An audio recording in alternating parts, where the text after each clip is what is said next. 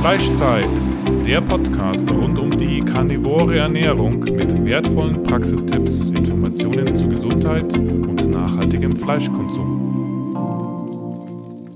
Andrea! Ja, was ist denn nicht? Fleischzeit!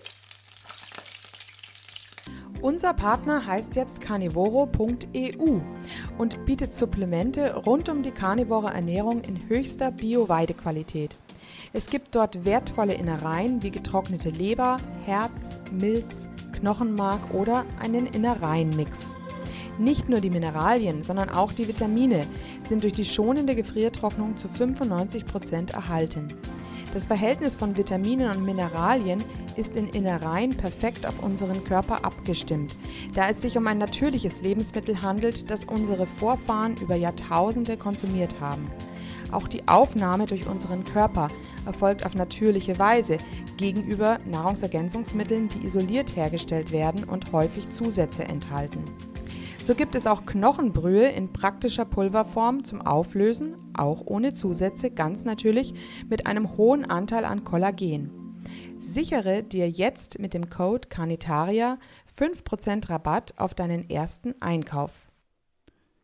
Herzlich willkommen, meine Freunde des gepflegten Fleischkonsums, zum ersten deutschen Carnivore-Podcast Fleischzeit mit mir, Fastencoach Dave und mit meiner bezaubernden Podcast-Partnerin Andrea Simoneit, Carnitarierin. Wie geht's dir? Ja, danke, gut, alles, alles prima. Mhm. Super, okay. Heute zweite Folge und äh, nachdem ich mich vorgestellt habe letzte Woche, bist du heute dran und äh, erzählst ein bisschen was über dich. Wie bist du zu Carnivore gekommen? Wie hat sich dein Leben dadurch verändert? Und ähm, ja, was möchtest du vielleicht Leuten mitgeben noch, die noch nicht Carnivore sind oder vielleicht auch, die schon Carnivore sind und es verbessern wollen noch? Ja, genau. Ja, du, bei mir hat die ganze, ähm, die Welt ums Essen ähm, ist bei so einem jungen Mädchen ja eigentlich immer präsent, gell? Kannst du dir vorstellen, Mädchen wollen ja immer schlank und rank sein. Ich weiß noch, dass sie mich im, in der Abiturzeitung haben sie mich veräppelt und haben gesagt, die Andrea macht jetzt Trennkostdiät und sie trennt soeben das Papier von einem Duplo. Sie wussten also alle um meine Liebe zu Süßigkeiten. Ähm, ich hatte immer einen, einen größeren Bauch. Also ich war zwar nie dick, ich war schon, ich würde sagen, sehr schlank. Ich hatte nie irgendeinen Speck an den Beinen oder an den Armen, aber ich hatte immer das Problem mit dem Bauch. Und dafür habe ich mich auch in der Jugend sehr viel geschämt. Ich hatte nicht keine starke Akne, aber ein bisschen war es natürlich schon. Ähm, und ich habe auch schon öfter erzählt, dass ich eigentlich, wenn ich mit süß angefangen habe, dann konnte ich oftmals nicht aufhören. Und äh, ich bin mir ganz sicher, dass ich in dieses ähm, Esssucht ein bisschen auch reingerutscht bin, weil meine Mutter damals gedacht hat, das Kind ist ja nicht dick, das ist alles okay. Das heißt, sie hat im Grunde das auch ein bisschen mit gefördert, unwissentlich natürlich. Ähm, sie hat also Schokoladeneis gekauft. Es gab, es gab immer zum Nachtisch nochmal Schokoladeneis oder Schokoladenpudding. Es wurden viele Plätzchen an Weihnachten gebacken. Meine Mutter hat zwar nicht viel Schokolade sonst gekauft, aber so einen Nachtisch gab es schon immer mal und ich habe mein Geld für Süßigkeiten ausgegeben, wie viele, viele Kinder, gell? Und hatte dann auch den Mund immer total kaputt danach, gell? Also wie du das auch letzte Folge bei dir beschrieben hast, so war das bei mir in der Kindheit ganz, ganz viel, diese Aften im Mund, das mhm kam im Grunde von den Süßigkeiten, die ich, die ich mir selber gekauft habe, mein ganzes Taschengeld dafür ausgegeben. Meine Schwestern haben mich immer belächelt, so ungefähr, ähm, kannst du dich nicht zusammenreißen und wenn dann doch mal es einen Kuchen gab, haben die halt ein halbes Stück gegessen und ich habe halt drei Stück gegessen und dann hieß es einfach, reiß dich halt einfach zusammen. Äh, wenn man unsere Familie sehen würde, würde man eigentlich genau sehen, dass ich nach meinem Vater komme, der ist nämlich der einzige auch Blonde in der Familie, die anderen drei sind dunkelhaarig, die, meine Mutter und meine zwei Schwestern, die sind doch sehr, sind doch eigentlich immer recht schlank gewesen und hatten eben nie diesen Essenshype. Mein Vater hatte den auch, zwar nicht mit süß unbedingt, aber mit Bier und mit ähm, anderen Sachen. Äh, das hat man eben auch angesehen, aber für den Mann war das ja alles in Ordnung. Aber ein junges Mädchen ähm, sollte natürlich schon schlank und rank sein. Naja, ähm, ja, so viel dazu, ich habe einfach, bin einfach davon ausgegangen, das ist halt einfach mein Leben und ich muss mich halt immer zusammenreißen und ich habe bin, hab Sporteln angefangen, habe wirklich eigentlich versucht, alles mit übermäßigem Sport wieder wettzumachen, was ich an zu, zu viel Kalorien zu mir genommen habe. Natürlich war fettarm absolut wichtig in meiner Familie. Also man sollte, es wurde das Fett fettärmste Fleisch gegessen. Es war so trocken. Dazu muss man natürlich dann total viel Soße mit Mondamin Fix oder sowas oder ähm, Maggi ähm, herstellen, damit du dieses trockene Fleisch dann irgendwie deinen Schlund runterkriegst. Ähm, ähm, dann natürlich auch ähm, ja, ähm, viele, viele Gemüse dazu, also so diese typische Ernährung, die man für gesund hält. Ähm, ich war aber auch immer eine Art hyperaktives Kind. Ähm, man hätte mich heute mit ADHS mit Sicherheit eingestuft.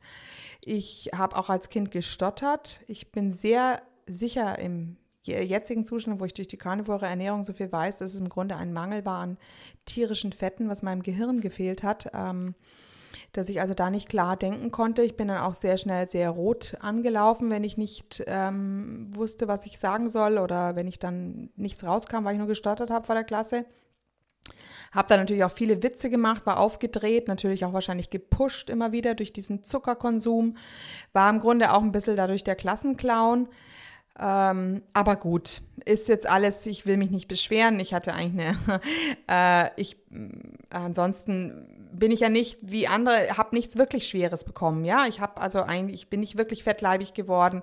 Äh, ich habe nicht wirklich arg Ausbruch gehabt. Das waren im Grunde alles Dinge, wie du jetzt bei deinen Sachen auch erzählt hast letztes Mal mit dem, mit dem Blähbauch und ein bisschen Akne. Man denkt, das ist halt normal, gell? Das gehört halt einfach dazu zum Leben. Und wenn ich mich heute auch umschaue, dann sehe ich auch, ja, alle Leute haben da auch solche Sachen.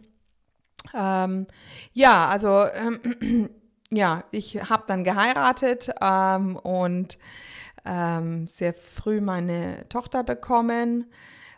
Da war jetzt auch erstmal noch nichts, außer dass ich echt sagen muss, ich habe gegessen Unmengen, als ich schwanger war mit ihr. Natürlich an Kohlenhydraten, nie dran gedacht, dass es eigentlich dass Kohlenhydrate nur ein Treibstoff sind und kein Nährstoff. Wie sollen die denn ein Baby nähren? Ja, wie soll das überhaupt äh, schon gar nicht einmal gewusst, dass ein ungeborenes Kind eigentlich in Ketose ist und äh, überhaupt gar nichts von diesen Kohlenhydraten hat, was die ich zu mir nehme. Und wenn ich mich nicht bewege, in der Schwangerschaft bewegt man sich nicht so viel, dann ist das wirklich alles nur, nur etwas, was als überschüssiges Fett natürlich angebaut wird. Und es sind vor allem keine Nährstoffe. Und Nährstoffe wären vielleicht auch vor allem tierische Fette gewesen, ähm, die so wichtig wichtig auch sind. Ähm, Cholesterin ist also wichtig für den Zellaufbau. Also äh, ich habe 20 Kilo zugenommen oder vielleicht waren es nicht ganz 20, ja, ich denke schon 20 Kilo. Meine Tochter hat dafür eben nur gerade mal 3000 Gramm auf die Waage gebracht und ähm, habe eben leider überhaupt nicht stillen können. Das ist das Nächste. Dann beginnst du und ähm, ernährst dich fettarm, ähm,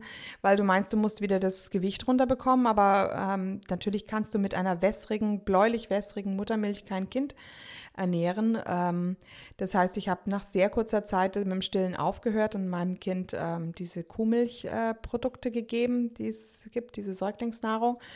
Das ist natürlich auch nichts, eigentlich nichts für sie gewesen. Sie ist jetzt heute hochallergen eigentlich. Ähm, ähm, ich glaube, da habe ich ihr sehr viel Schaden mit zugefügt. Ähm, genau, mein nächstes Kind ähm, ist dann zwar recht groß geworden und recht proper und alles, aber ähm, auch den konnte ich nicht äh, mit meiner Muttermilch nähren. Ich habe dann auch noch Weight Watchers von irgendeiner Freundin ähm, aufgedrückt bekommen. Äh, damit habe ich natürlich schön abgenommen, aber es ist natürlich ein vollkommener Blödsinn wieder, was Nährstoffe äh, Stoffe und ähm, anbetrifft, ähm, sich fettarm zu ernähren. Und da, nach dieser zweiten Schwangerschaft, habe ich dann plötzlich in meinem Weight Watchers Wahn, habe ich mir gedacht, hm, komisch, ist eigentlich langsam schon längst über deine Punkte hinaus. Ich habe also Unmengen verzehrt, ähm, war viel auf dem Klo und wurde immer dünner. Mhm. Ähm, und da hat dann irgendwann meine ähm, Ärztin gesagt, jetzt nehmen wir mal deine Werte ab. Und ich hatte also eine ganz, ganz schwere Schilddrüsenüberfunktion. Wie sich herausgestellt hat, anhand der Antikörper konnte man sehen, dass es auch eine Autoimmunerkrankung war, die sich da entwickelt hatte nach der zweiten Schwangerschaft. Das war der Basedow. Ähm, ja, gut. Habe ich also äh, Schilddrüsenunterdrückende Medikamente bekommen damit war das dann wieder eben immer nur Medikamentengabe, aber keine Ursachenforschung, gell? Ähm, ja, ich bin also dann wieder schwanger geworden und ähm, habe sogar in der Schwangerschaft noch diese Medikamente teilweise genommen. Im Nachhinein denke ich mir auch wieder, oh Gott, was habe ich da meinem Kind wieder nur angetan. Immer noch auf fettarm. Ähm, in der Schwangerschaft gehen Autoimmunerkrankungen normalerweise zurück. Das ist ja ein sehr interessanter Prozess. Wahrscheinlich war man eben ein ja, ähm, gut, ich will da jetzt nicht mehr äh, genauer drauf eingehen, aber es ist bei allen so, dass die Autoimmunerkrankungen während Schwangerschaften sehr viel leichter werden. Das heißt, ich dachte, ach, vielleicht kommt es ja nach dem dritten Kind nicht. Aber siehe da, ich habe ja nichts geändert an meiner Art und Weise, also ist es nach dem dritten Kind wieder aufgekommen. Ähm, ich hole jetzt ein bisschen aus, gell, aber einfach, es gehört einfach dazu. Gell? Es sind so dazu. wichtige Sachen und es waren so es gibt immer so ein paar Dinge im Leben, viele Menschen im Leben, die einem dann im entscheidenden Moment, an der entscheidenden Stelle so einen kleinen Wink geben und der bringt einen dann wieder weiter auf seiner Suche. Also zumindest ähm, bin ich also mit diesem Morbus Basedow, mit dieser Schilddrüsenüberfunktion, dann nach dem dritten Kind wieder in äh, Behandlung gewesen. Ähm, Klinikum, in der man kommt da ja in die Radiologie als Schilddrüsenpatient, da denkt man sich schon, warum Radiologie? Was hat das mit Radioaktivität zu tun? Ja, ähm, Ziel des Ganzen ist, was am Ende gemacht wird, ist, dass die Schilddrüse im Grunde mit einer Radiojodtherapie, so nennt sich das, hört sich ganz, ganz schön an, ist aber eigentlich keine Therapie, sondern eine Zerstörung der Schilddrüse mit radioaktiver Strahlung. Du nimmst also radioaktives Jod zu dir. Jod leitet der Körper sofort in die Schilddrüse. Diese radioaktive Strahlung zerstört äh, die Zellen der Schilddrüse und dadurch wird sie verkrüppelt und geht kaputt. Und dann, bei mir war das ja so, dass die in Überfunktion war. Das heißt, dann hat man das Ziel erreicht. Schilddrüse ist zerstört. Du musst dein Leben lang natürlich weiterhin Schilddrüsenmedikamente nehmen, weil du kannst ja deine kaputte Schilddrüse nicht ersetzen durch gar nichts. Also, ähm, ja, das war also das Ziel dieses Ganzen, dass man da automatisch als Schilddrüsenpatient in eine Radiologie geschoben wird. Da möchte ich kurz was einwerfen noch, weil ich auch nicht, nicht in dem Sinne Probleme mit der Schilddrüse hatte, aber im Zuge der Behandlung mit dem damaligen Arzt, ähm, im Zuge der Borreliose-Infektion, ja. hat er gesagt, wir schauen uns auch gleich nochmal die Schilddrüse an. Mhm. Und ähm, dann hat sich herausgestellt, dass ähm, Knoten auf der Schilddrüse sind. Ja. Und ähm, normal wird es ja mal ganz schnell dann chirurgisch behandelt. Und äh, der damalige Arzt hat mir dann einfach nur ähm, so Jodtabletten für schwangere Frauen und ähm, ich glaube vier Wochen lang ähm, L-Tyroxin in, in, einer gewissen Dosis verschrieben. Und das habe ich in Verbindung eingenommen. Und danach waren die Knoten weg von der Schilddrüse und sind nie wieder gekommen. Ja, mhm, mh, also. Sehr gut, ja. Mhm. Aber ich, da wird auch, glaube ich, viel rumgepfuscht, wenn es um Schilddrüse und so geht. Ich glaube, ja. da haben die meisten Ärzte auch keine Ahnung, was sie da wirklich machen. Und dann lieber radioaktiv bestrahlen und äh, die Schilddrüse kaputt machen, bevor man sich mal nachhaltig damit auseinandersetzt. Äh, Katastrophe. Ja, genau. Ja, und äh, die, die, die Warnung kam dann im Grunde von meinem Frauenarzt, bei dem ich natürlich noch immer rege war, weil ich ja ein Kind nach dem anderen gerade geboren hatte. ähm, der hat dann zu mir gesagt, hm, seien Sie vorsichtig mit dieser Radiojodtherapie. Ich kann Ihnen sagen, dass ich als Student in einem in einer Forschungsgruppe war, in der wir die Eierstöcke radioaktiv bestrahlt haben von Frauen, um sie natürlich zu sterilisieren. Wir fanden, das war eine tolle Idee, aber ähm, diese Frauen haben anschließend alle Krebs bekommen. Und deshalb hat er zu mir gesagt, es ist im Grunde, wenn du eine radioaktive Zerstörung in deinem Körper hast, dann hast du einen toten Zellhaufen in deinem Körper drin. Ähm, und ein toter Zellhaufen ist einfach gefährlich, dass es sich nicht äh, wirklich auch zu Krebs entwickelt. Und ähm, er hat auch gesagt, von dieser Studie hat natürlich nie jemand erfahren. Übrigens, das ist etwas, was ich im Laufe meiner ganzen Karnivoren ähm, Recherche festgestellt habe. Eine Studie, muss nicht zwingend angemeldet werden, bevor sie gemacht wird. Das heißt also Studien, die nicht die Ergebnisse bringen, die die Wissenschaftler wollen, die verschwinden in der Schublade, obwohl das meiner Ansicht nach ist ein Meiner Ansicht nach ist es ein Wissen, auf das die Bevölkerung ein Recht hat, ein Anrecht hat. Wenn jemand schon einmal eine Studie gemacht hat auf einer Universität, für die wir als Steuerzahler zahlen, dann haben wir doch äh, das Recht auf diese Information, die von diesen Studien ähm, ähm, sich en- entwickelt hat. Und ähm, das ist also nicht der Fall. Man kann immer wieder eine Studie, die einem nicht passt, in der Schublade verschwinden lassen. Ähm, das ist meiner Ansicht nach, wäre das ein Grundrecht, dass man das immer, immer anmelden Ja. muss. Naja, auf alle Fälle war das die Warnung. Dann gab es eben Gott sei Dank schon das Internet. Also habe ich mich ans Internet gemacht und habe geforscht nach einem Arzt, der diesen Basedow heilen kann ohne Radiojodtherapie. Und bin auf einen Professor gekommen, der natürlich keine kassenärztliche Zulassung hatte, denn ähm, äh, die kassenärztliche Schiene macht Radiojodtherapie, Punkt. Und wer andere Ansätze hat, ist nicht zugelassen, ähm, so ungefähr. Auf alle Fälle hat der mich dann da drauf gebracht. Ähm, zum einen war es natürlich auch ein Therapieansatz, dass er gesagt hat, wir machen parallel zu Carbimazol, also für diejenigen, die sich jetzt damit auskennen, geben wir schon L-Tyroxin, das Hormon, um die Schilddrüse etwas zu entlasten. Äh, Wir fahren also zweigleisig, also nur für diejenigen, die sich jetzt damit auskennen. Und das Zweite, was ich also bei ihm entdeckt habe, ist, dass er schon dabei war, Bücher geschrieben zu haben über Hormone. Das eine Buch hieß, hieß auch Ran an den Bauch. Ähm, über kohlenhydratarme Diäten, ähm, wie man eigentlich mit denen endlich die Hormone in den Griff bekommt. Und er hat mir dann auch gesagt, die ketogene Ernährung ist das Beste, was sie für ihr Immunsystem tun können. Und so bin ich zuerst zu Low Carb, so Stück für Stück. Ne? Man ist ja noch nicht so richtig. Und dann bin ich, ich weiß nicht, kurze Zeit später, vielleicht nach zwei Jahren, war ich dann endgültig mal in der, äh, ähm, in der Ketose. Bin, damals gab es noch diesen Verein der Ketarier. Also das ist jetzt schon, das war dann schon 2005, 2006, ja, 2006, 2007 wahrscheinlich. Genau, dann war ich eigentlich über ein Jahrzehnt so ketogen, nicht strikt immer dabei. Äh, Wie gesagt, die Essstörungen waren jetzt nicht verschwunden. Also ich habe sehr, schon sehr abgenommen durch die ketogene Diät. Aber es ist nicht so, dass ich ähm, an Weihnachten nicht mal über die Plätzchen hergefallen bin. Und wenn ich angefangen habe, über Plätzchen herzufallen, dann war es immer so, dass es bei 20 Plätzchen auf einen Schlag war, bis der Bauch halt so gedehnt war, dass es nicht mehr ging. Ähm, also da kann ich mit vielen mitfühlen, die diese Probleme haben. Und ähm, ist diese Gelüste, wo habe ich schon gemerkt, wenn ich in Ketose bin, sind sie geringer. Aber ich war anscheinend durch diese ketogene Diät nie ganz so stark in Ketose, interessanterweise, wie ich es eigentlich jetzt bin, in der karnivoren Ernährung. Denn ähm, damals war ich vielleicht immer so bei 0,5 bis maximal 1 und jetzt bin ich schon immer wieder bei einem ähm, ähm, 1,0, das ist der Ketonwert, bis sogar 2,0.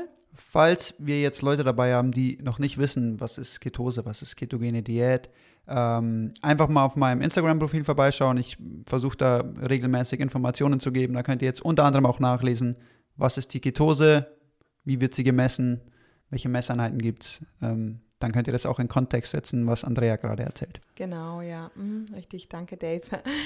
ja, ja, und ähm, ja, also wirklich nach einem Jahrzehnt in der ketogenen Diät ähm, bin ich dann auf die Carnivore-Diät einfach per Zufall gestoßen und habe mir gedacht, ich probiere das jetzt einfach mal ein paar Tage aus. Ich wollte es auch zum 01.01.2019 starten, genauso wie der Dave, nur war ich noch im Skiurlaub auf irgendeiner, auf einem, in einem Schullandheim oder so einem ja, Ju Jugendherberge und da kannst du es wirklich nicht anfangen. Da Keine kriegst du- Chance.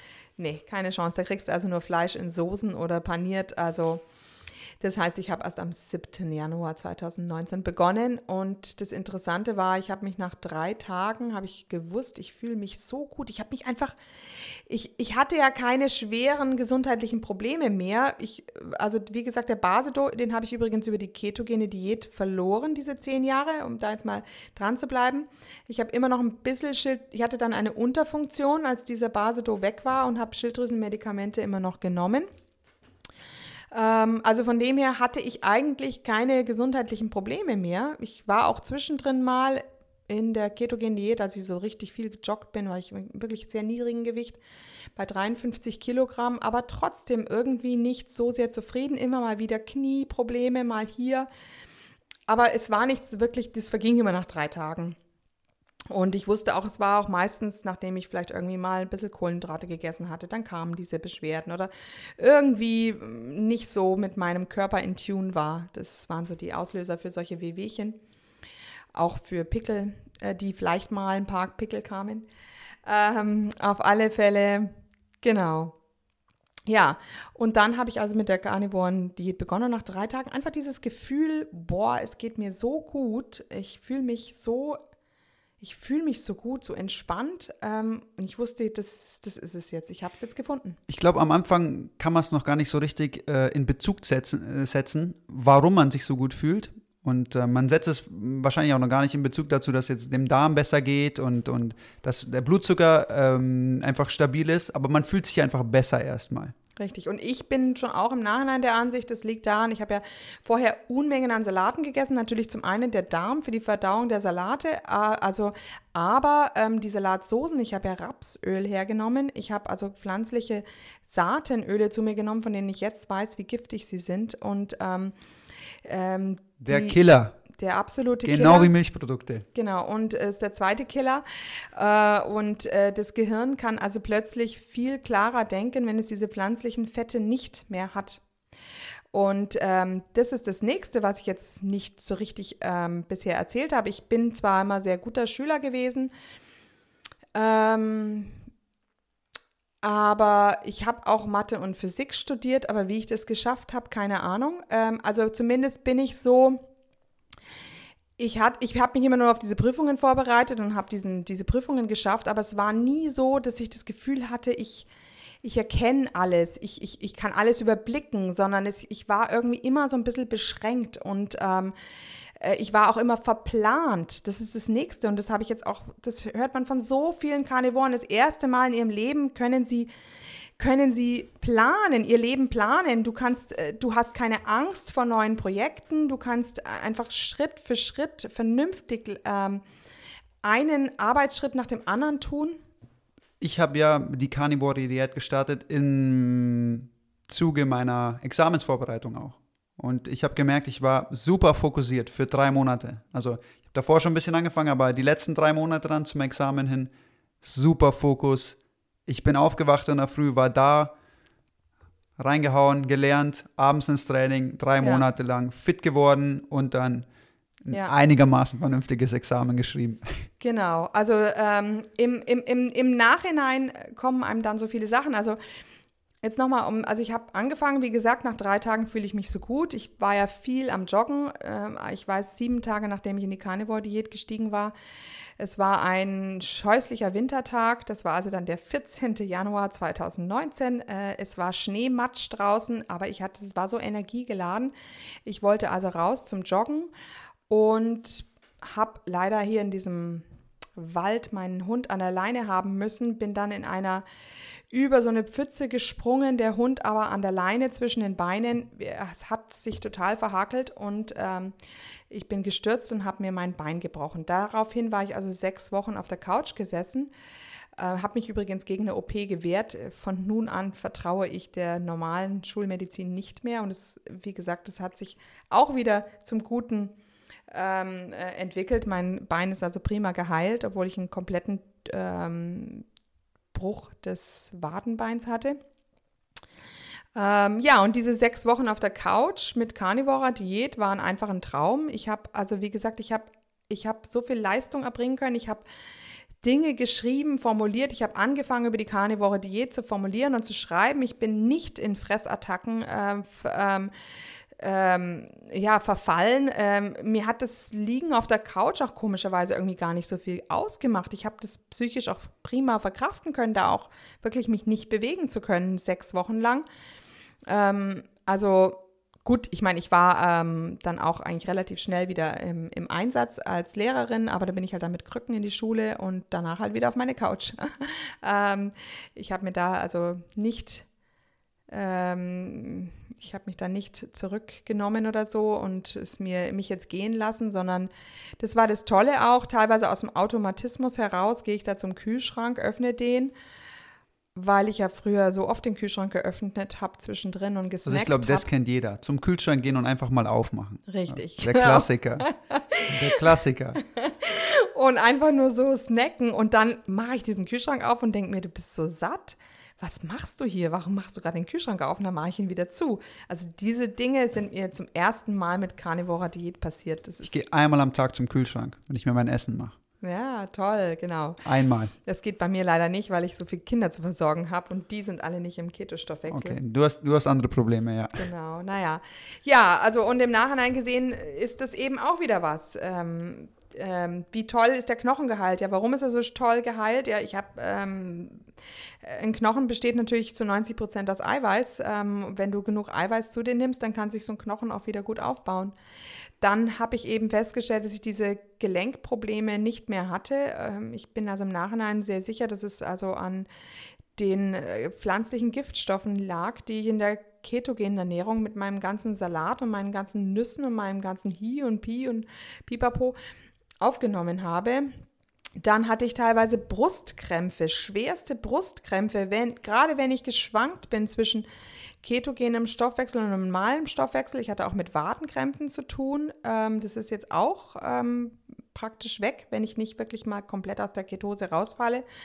Aber, ähm, und diese Brustkrämpfe sind vor allem weg. Also das waren so schwere Krämpfe, da meinst du wirklich, das tut dir auf der Brust unheimlich weh. Es müssen also Oxalate auch gewesen sein, auf die, das bin ich jetzt im Nachhinein gekommen. Ähm, dann haben meine Kinder erzählt, dass ich eigentlich, meine Kinder sind immer noch genauso schlecht in der Schule wie vorher, aber ich schreie sie nicht mehr an.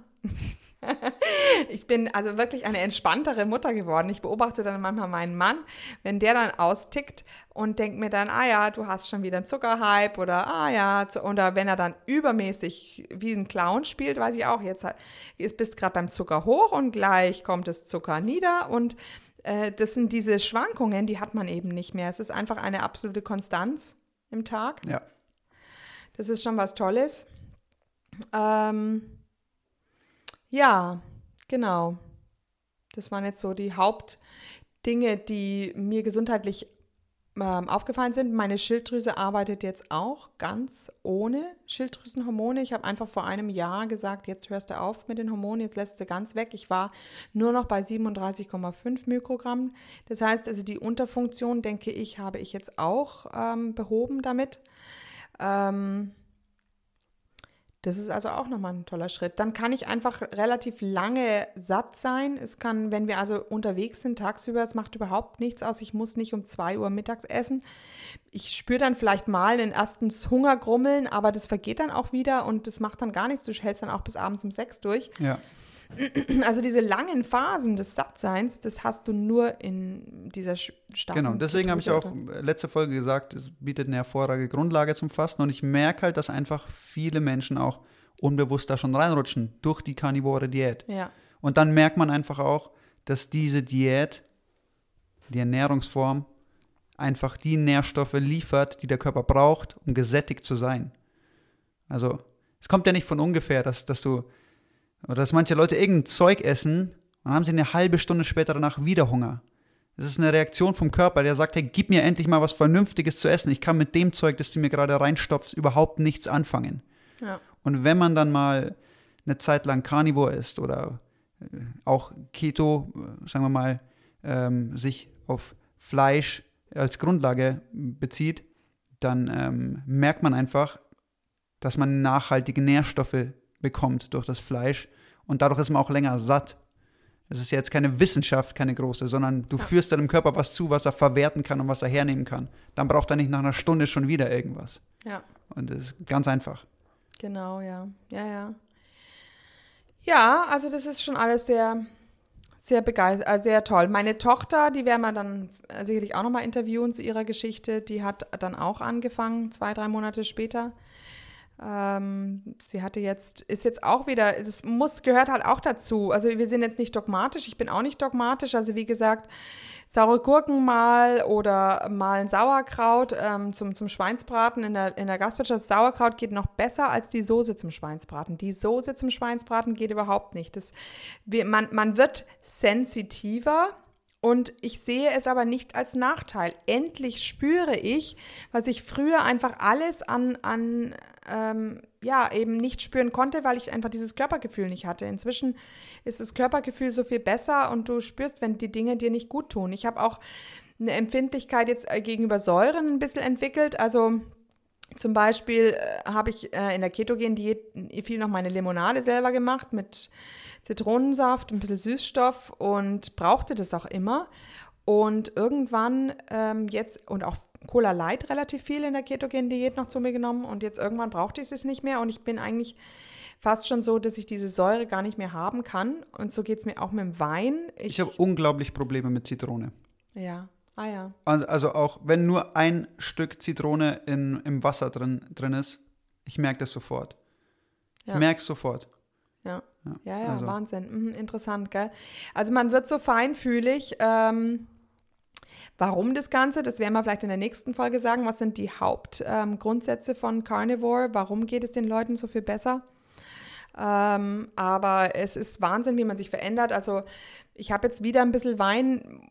Man hat eben mal immer wieder so Setbacks. Ich hatte jetzt, wir hatten jetzt einen Also das muss man dazu sagen, wir sind nicht unfehlbar. Und auch wir haben äh, Phasen, Momente, wo wir schwach werden. Da werden wir bestimmt mal eine ganze Folge damit füllen können. Genau. Und ähm, das gehört natürlich auch ein Stück weit dazu, glaube ich. ja, ja. Also selbst wenn man so viele Leute auf Instagram und in den sozialen Medien sieht, die posten auch immer nur ihr Stück Fleisch, wenn sie es gegessen haben. Du siehst von denen nie, wenn die mal irgendwo, äh, äh, keine Ahnung, ich will jetzt nicht sagen, einen Fehler machen, weil ich das nicht als Fehler sehe, aber Richtig. du siehst nur immer das, was sie posten und das, Genau. was sie sagen. Und wir sind auch nicht unfehlbar und wir haben auch unsere Momente. Nur der Unterschied zwischen früher und jetzt ist, dass man diese Momente besser reflektieren kann und auch wirklich merkt, was man durch diesen Moment einfach ähm, verursacht hat, sozusagen. Ja, und man weiß einfach, warum es, ähm, äh, warum es einen krank macht, warum es diese Gefühle bringt oder diese Schmerzen. Also diesen Sommerurlaub habe ich jetzt eben wieder ein bisschen mehr mit Wein, äh, Wein getrunken und Erdnüsse geknabbert. Oh und Gott, Erdnüsse. ja, Ich liebe Erdnüsse. ja, wir haben schon gesagt, wir haben beide die Schwäche mit der Erdnussbutter, aber prompt habe ich die Rechnung bekommen, ich hatte Knieprobleme wieder. Genau diese Knieprobleme, die ich in der ketogenen Zeit immer wieder beim Joggen hatte. Es kommt sofort zurück. Du weißt sofort, woher es kam. Und ich glaube, die Brustkrämpfe, ja, die Brustkrämpfe kamen auch zurück. Genau. Ich hatte, glaube ich, drei Brustkrämpfe, sowas im Urlaub. Ähm, und kaum damit aufgehört, ist alles wieder gut. Es ist Wahnsinn. Aber Ich ja, merke es auch immer. Also ich, ich bekomme immer in den ähm, Fingergelenken Schmerzen, wenn ich, also wenn ich moderat Erdnussbutter esse, geht's. Also ich bin einer dieser glücklichen Menschen, glaube ich, äh, der äh, größtenteils Erdnussbutter so weit verträgt, dass nicht das totale Chaos ausbricht. Aber ich merke, wenn ich große Mengen Erdnussbutter esse, habe ich immer Schmerzen in meinen Fingergelenken. Immer. Und ich kann es genau zuordnen. Ich weiß genau, dass es von der Erdnussbutter kommt. Ja, ja, lustig. Also es ist wirklich sehr interessant alles. Und man ist auch unterschiedlich empfindlich. Also wie gesagt, ich esse Käse schon immer noch, obwohl ich mir denke, ich sollte vielleicht auch mal die Milchprodukte konsequent meine Zeit lang rauslassen, weil wer weiß, vielleicht geht es mir noch viel besser, wenn ich sie wirklich endlich mal ra ganz rauslasse. Also ich glaube ja. Ja, Ich glaube, dass auch da das Problem liegt bei vielen, die Carnivore sind, dass sie, dass sie auf diese Milchprodukte einfach noch nicht verzichten können oder nicht wollen. Und ähm, dadurch, äh, glaube ich, die, die Entwicklung auch so ein Stück bremsen und die Verbesserung der Gesundheit. Ja, Das glaube ich wirklich. Ähm, wobei ich aber dann auch glaube, dass, dass man das vielleicht auch durch andere Sachen austauschen könnte. Also ich bin jetzt da, wie gesagt, nicht so dogmatisch veranlagt, dass ich dann sage, aber ich würde würd, wirklich sagen, lieber ein bisschen weniger Milchprodukte, dafür vielleicht ein bisschen Gurke dazu oder ein bisschen Kürbis. mhm, ja, Ähm, aber ich sehe Milchprodukte als sehr, sehr, sehr problematisch an. ja, ja, ja, genau. Also man, ja, das, da tut man sich halt ein bisschen immer, immer prob- rumprobieren.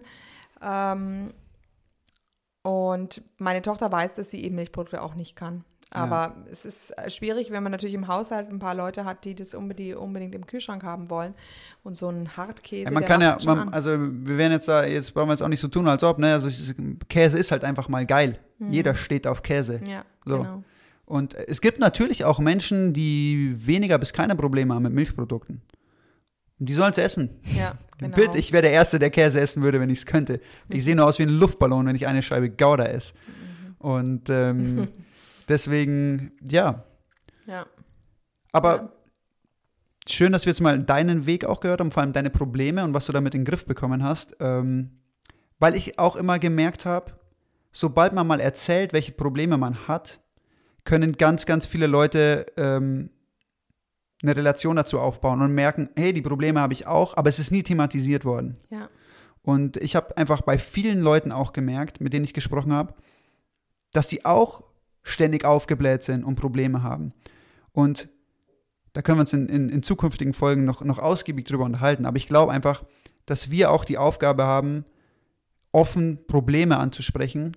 Unsere Probleme vor allem. Und dadurch aber auch den Leuten so ein Stück weit ähm, ein Fundament zu geben, ähm, quasi darauf aufzubauen und zu wissen, dass es wirklich Probleme sind, die man einfach nicht ähm, unterdrücken oder wegschieben sollte. Weil es einfach gesundheitliche Probleme sind, die angegangen werden müssen. Nur leider wird es in unserer Gesellschaft viel zu selten thematisiert. Ja, ja. Und es, ist, es tut mir im Herzen weh, die Menschen zu sehen, die alle so sehr krank sind. Also es hört sich jetzt überheblich an, aber ich sehe es ja an meinen Schülern, wie viele haben diese schwere Akne, wie viele haben, ähm, haben ja, Probleme mit, man sieht es an der Muskulatur. Man entwickelt einfach durch Carnivore eine, eine muskulöse Figur, die äh, nicht zu hager ist. Es gibt also auch hagere Leute, die dadurch properer worden. Es gibt mollige Leute, die dadurch schlanker wurden. Muskeln haben heutzutage immer weniger Leute und äh, auch der Körperbau leidet darunter, wenn du keine Muskulatur aufbauen kannst. Auch wenn du natürlich zu wenige Nährstoffe zu dir nimmst, wirst du auch deinen Knochenaufbau nicht richtig ähm, aufbauen können. Das heißt, das tut einfach weh, wenn man die Leute alle sieht und was sie dann Ja. in sich hineinschaufeln. Ja. Und ähm, ja. Und vom Übergewicht will ich jetzt gar nicht anfangen. Ähm, Da können wir uns eine ganze Folge mal nehmen. Da muss ich aufpassen, dass ich nicht komplett ausraste und hier das ganze Studio hier zerleg. Ähm, aber das wär, den ganzen Themen werden wir uns noch ausgiebiger widmen. Und ähm, dann würde ich sagen, machen wir für heute Schluss. Vielen Ja. Dank, äh, dass du die Erfahrungen auch geteilt hast. Und ähm, wie gesagt, ich finde es extrem wichtig, dass Leute einfach ihre eigenen Erfahrungen auch teilen, weil das ist mehr wert als jede Studie. Richtig. Es ist mehr wert als jede Studie und es ist mehr wert als alles, was du nachlesen kannst, weil du hast es selber durchgemacht. Und vielleicht gibt es Leute, die ähnliche Probleme haben und dann ist dein Rat mehr wert als jede Studie, die du irgendwo findest. Aber es gibt sogar Studien, da werden wir auch noch drauf zu Es gibt auch. Studien, ja. Genau. Da werden wir natürlich auch noch drüber Ja, reden. okay, danke Dave. Dann Ja, ich bedanke mich und ähm, äh, wir hören uns das nächste Mal bei Fleischzeit. ja, genau. Bis dann. Servus. Wiederschauen, reingehauen.